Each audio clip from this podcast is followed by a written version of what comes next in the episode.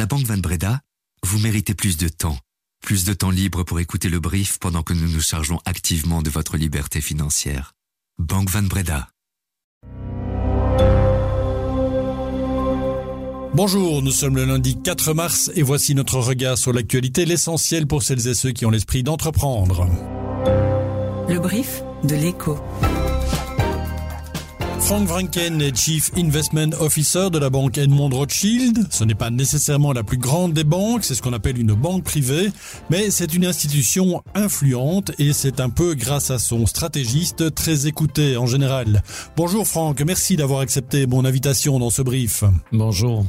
Edmond Rothschild, c'est aussi le sponsor du Maxi Catamaran qui vient de remporter la course du Tour du Monde en solitaire avec Charles Caudelier à sa barre. Vous avez suivi ses exploits? Tout à fait, c'est un grand succès, on nous en sommes très fiers d'ailleurs. On ne va pas parler que de voile ensemble évidemment, mais aussi d'économie, c'est plus votre rayon.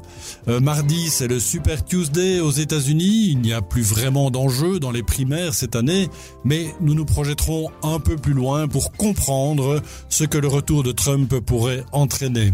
On parle énormément du réarmement de l'Europe et de l'augmentation du budget défense, mais où trouver l'argent? On essayera de dégager des pistes. Le mois de février a été le mois de tous les records en bourse. Qu'en sera-t-il en mars et au-delà? Cela dépendra sans doute de la BCE qui se réunit cette semaine. On passe tout cela en revue avec Frank Vanken. Je suis Laurent Fabry. Bienvenue dans le brief.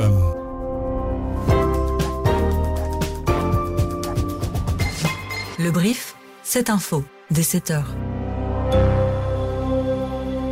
Le Super Tuesday, c'est généralement une étape importante dans les primaires de la présidentielle américaine. Ce sera ce mardi, mais cette année, les jeux semblent déjà faits. Nikki Haley est la seule et la dernière rivale de Trump, mais elle se fait laminer à chaque scrutin. Enfin, elle est tout de même arrivée devant Donald Trump à Washington DC cette nuit. C'est une première. Mais pourtant, elle s'accroche. Alors pourquoi une telle ténacité de sa part, selon vous, Franck? Je pense pour la simple raison qu'elle est toujours sponsorisée. Il y a certaines familles vraiment de taille derrière. Et, finalement, bon, avec l'argent, on peut continuer.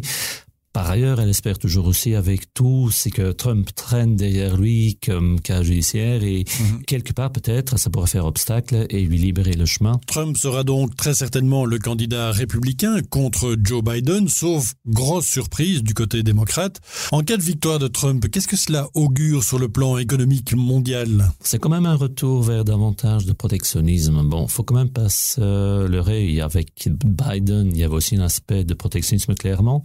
Je pense qu'on va accélérer encore un peu avec avec Trump. Il a dit déjà déjà d'ailleurs, hein, donc il voudrait clairement mettre en œuvre euh, une législation où il dit clairement si jamais je trouve en effet que certains pays nous mettent des tarifs d'importation, mhm. ben on fera autant et on va d'ailleurs aller un peu un peu plus loin. Il vise surtout la Chine aussi où il dit euh, tous les produits à ses yeux essentiels que les États-Unis importent, mais faut après un, un, terme de quatre ans, arriver à les remplacer par des produits américains. Donc, il y a quand même à nouveau, je dirais, un unilatéralisme américain, clairement, qui se met en place du côté économique. Alors Trump l'a déjà annoncé, en tout cas il sera draconien s'il est au pouvoir avec les partenaires de l'OTAN qui ne respectent pas leurs engagements budgétaires en matière de défense. En Europe aussi, on assiste à pas mal de musculation du discours défensif. Il y a une nécessité de restaurer l'industrie de la défense sur le vieux continent pour soutenir l'Ukraine contre la Russie, mais aussi pour contrer les velléités de Vladimir Poutine. Avec un risque d'extension du conflit en Ukraine, les indépendantistes de Transnistrie en Moldavie ont fait appel à la Russie comme ceux d'Ukraine il y a deux ans. Est-ce que Poutine pourrait aller plus loin, vous pensez, Franck? Mais Je pense que quelque part, il a quand même toujours en tête cette grande Russie d'antan.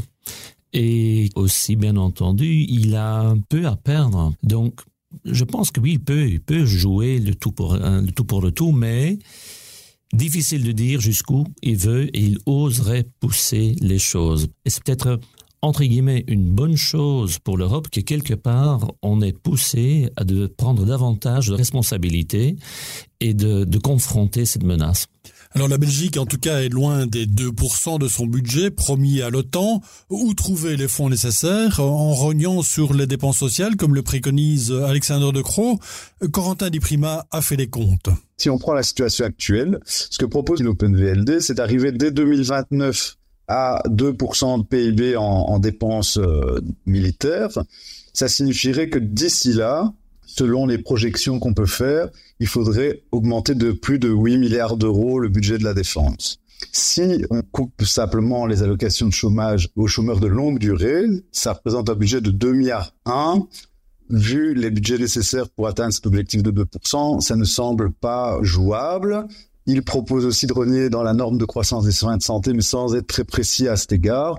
Et donc, on voit pas très bien, euh, avec le vieillissement à venir et les besoins en soins de santé, euh, comment justifier de la population? Alexander De Croo, bah, finalement, il va avec des propositions très classiques euh, de réduction de dépenses, euh, ce à quoi la gauche a directement rétorqué. Il n'était pas question de toucher euh, aux allocations de chômage et aux soins de santé mais euh, le, le, débat devra inévitablement avoir lieu. Votre analyse, Franck, financièrement, est-ce que la Belgique d'une part et l'Europe d'une façon générale ont les moyens finalement de cette politique de défense? Je répondrai que oui. Je pense qu'en effet, on pourrait lever des fonds, soit via la marche obligataire, on, on, a déjà entendu euh, ça et là, mais en ce qui concerne la Belgique, il y a quand même, je dirais, des sources potentielles. Et, et, et je vais un exemple concret. Aujourd'hui, nous avons 500 000 personnes malades longue durée. Mmh. Je pense que quelque part là, il y a du boulot. Il y a des choses à faire. Et donc, le taux d'activité, on le sait, on voudrait le faire remonter vers 80% mmh. pour euh, relancer l'économie et pour, je dirais, équilibrer justement ce déficit éternel dans la Sécu. Et donc, euh, je pense que là, clairement, il y a des choses à faire, mais il faudrait beaucoup de courage. Et ce que je comprends bien entendu, c'est qu'il faudrait d'abord une coalition qui se met d'accord dans cette direction. Et ça, c'est pas gagné tout de suite, évidemment. Clairement. La BCE se réunit ce jeudi pour déterminer sa politique monétaire. Alors il ne faudra sans doute pas s'attendre à une baisse des taux. En février, l'inflation est tombée à 2,6% contre 2,8% le mois précédent, mais les économistes tablaient sur un taux d'inflation encore plus bas de 2,5%. La lutte contre l'inflation, Franck, finalement, elle semble plus compliquée que prévu? Ben, je pense que hum, ça devrait pas être une surprise que le dernier kilomètre, soi-disant à faire, est le plus difficile, -hmm. parce qu'on vient de loin. Mais il y a quand même certains moteurs ou certains drivers en général qui font que l'inflation va rester quelque part un peu têtue. Il ne faut pas quand même oublier que d'un point de vue démographique déjà, il y a davantage de pénurie à, trouver des gens pour certains tâches.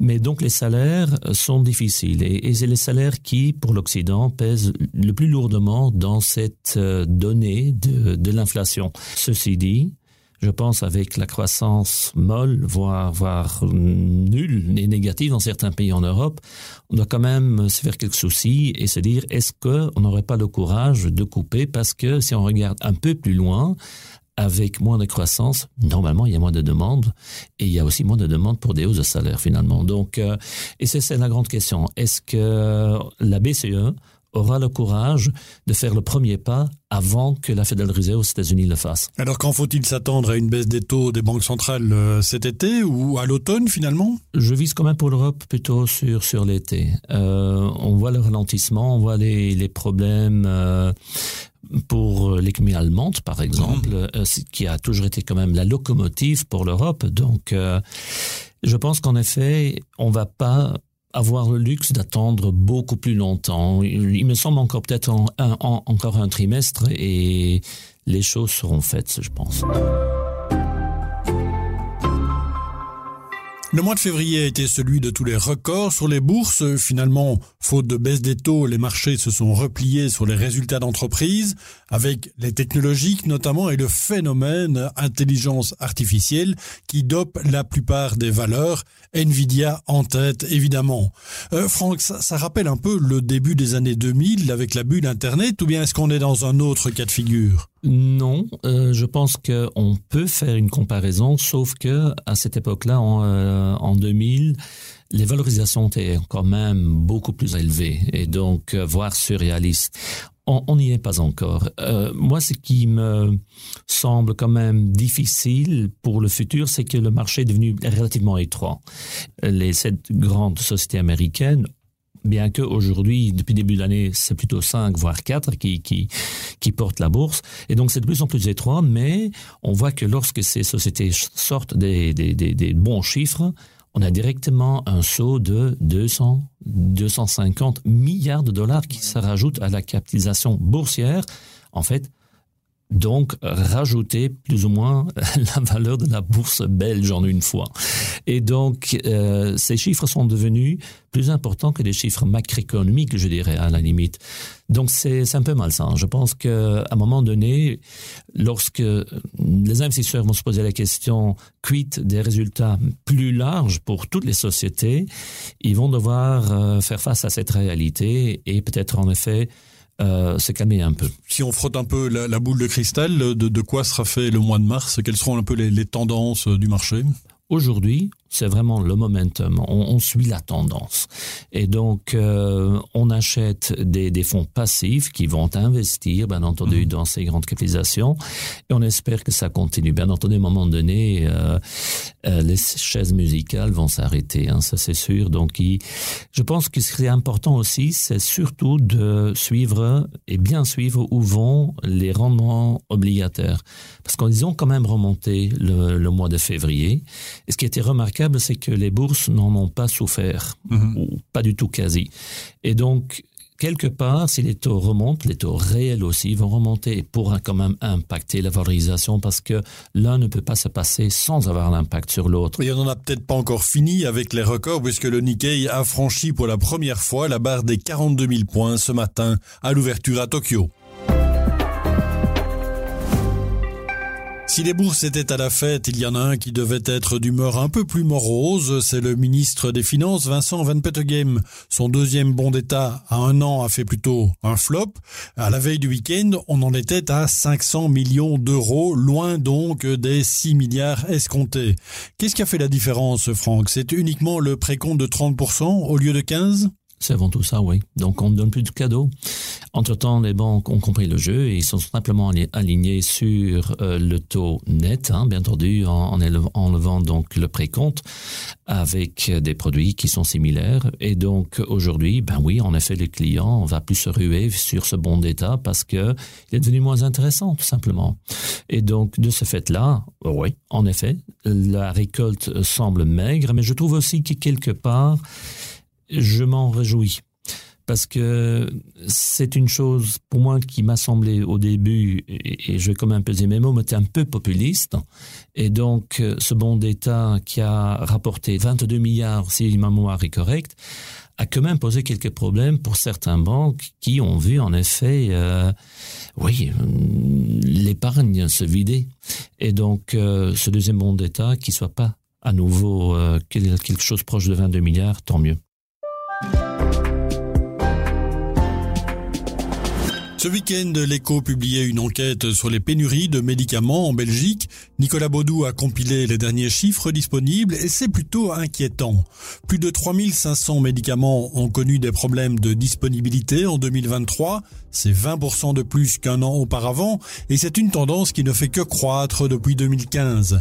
Et le problème touche même les produits les plus courants comme l'insuline ou les antibiotiques. Il y a une quarantaine de médicaments qui sont déclarés en indisponibilité critique, ce qui signifie qu'il n'y a pas d'alternative ou qu'ils sont indisponibles durant plus d'un mois.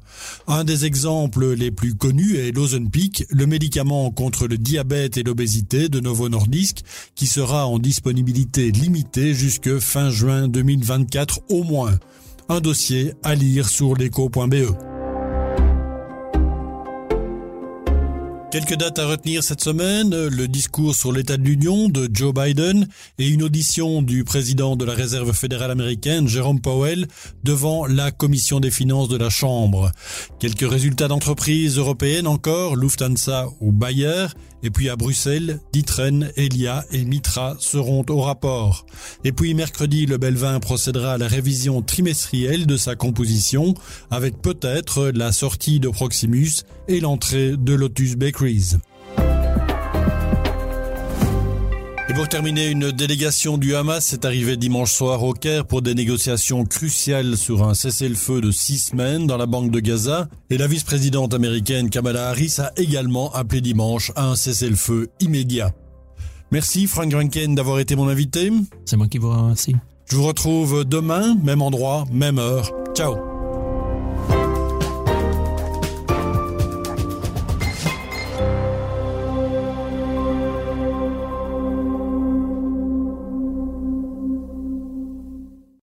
Banque Van Breda, vous méritez plus d'équilibre, plus d'équilibre financier, plus d'équilibre financier pour vous et votre entreprise pour pouvoir vous concentrer sur votre équilibre vie professionnelle, vie privée. Vous méritez également plus de Banque Van Breda pour votre vie professionnelle et privée. Banque Van Breda, réservée aux entrepreneurs et aux professions libérales.